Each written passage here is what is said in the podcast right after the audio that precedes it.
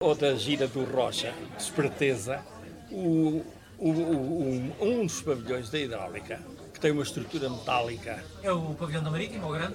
Que era da... Não, não é o da Marítima. Não, da Marítima. Mas o da Marítima, o grande, é da grande exposição de. É esse. É esse, é o grande. Mas É o da Marítima. o Porto de não sei quem é. Não, não. É o maior, é, segundo dizem, é aquele que da Marítima que tinha, que tem onde tem o, o canalão. O canalão. Em que, em que o engenheiro Rocha pediu, veio-lhe isso à cabeça. Quando andavam a desmantelar a exposição do mundo português, e aqueles ferros estiveram para lá a, a apanhar chuva durante meses e anos. Há dois pavilhões no país que ainda estão montados, que é o nosso, da Marítima, e há um outro. E o, e o Rocha lembrou-se de dizer ao ministro: "Ah, porquê é que você não me dá aquele ferro velho todo e tal? E o ministro disse que sim.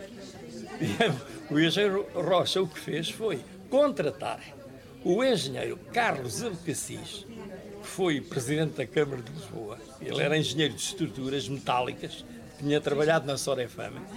E aduzia com o projeto do aproveitamento do ferro velho para fazer as estruturas. Que ainda lá está.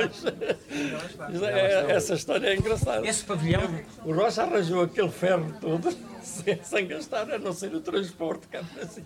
esse pavilhão que deu quando eu entrei para o laboratório, uma coisa engraçada que foi, eu assinei um baixo assinado que os experimentadores fizeram ali na hidráulica. Eu só soube isto eh, que vos vou contar. Vocês reivindicavam muito com o e, com o frio e mais não sei o quê. Cheguei a, cheguei a, a, a pôr lá irradiadoras. Mas eu Assis, dois anos antes de, de falecer, contou-me esta história que esta não sabia. Eh, nós tínhamos feito um baixo assinado e que assinámos todos, e eu tinha entrado em 73 no laboratório. Eh, assinei também, pronto. eh, era um miúdo, os outros mandaram-me assinar e eu assinei. E então, a seguir, ao 20, eh, nessa altura, antes do 25 de Abril, mandaram esse baixo assinado para a Direção-Geral de Saúde, onde houve essas questões do- do- dos aquecedores e do, e do tira a umidade, pronto, aquelas coisas todas. E o engenheiro Cassis recebeu uma, uma contrafé ou um- um- uma obrigação qualquer de identificar todos aqueles à Direção-Geral não de Saúde, mas à, dire- à- à DGS, Direção-Geral de Segurança.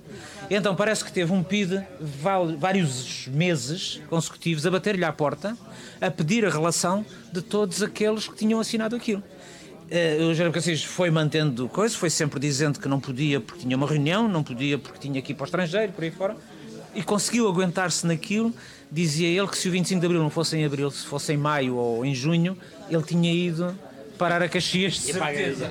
Portanto, isto contou-me ele que tempo antes. Aliás, isso era típico.